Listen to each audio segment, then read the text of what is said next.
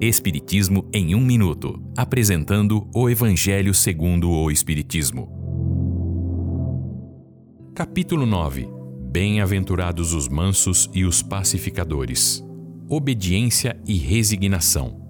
Esta é uma livre interpretação do texto de Lázaro de 1863. A doutrina de Jesus ensina a obediência e a resignação estas virtudes são confundidas com a negação do sentimento e da vontade. Jesus foi a encarnação dessas virtudes. Ele veio na época em que a sociedade romana sofria com a corrupção.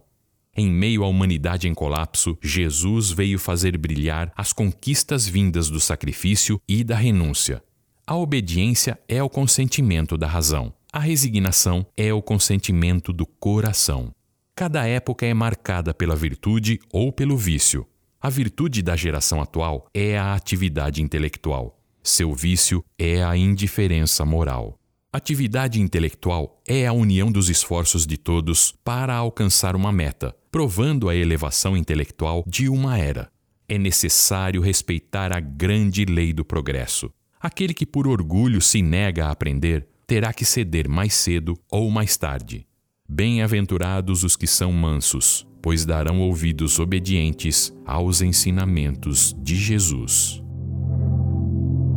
Esta é uma livre interpretação. Livro consultado: O Evangelho segundo o Espiritismo, de Allan Kardec, edição 3, em francês. Visite nosso site www.vidaespiritismo.com.br.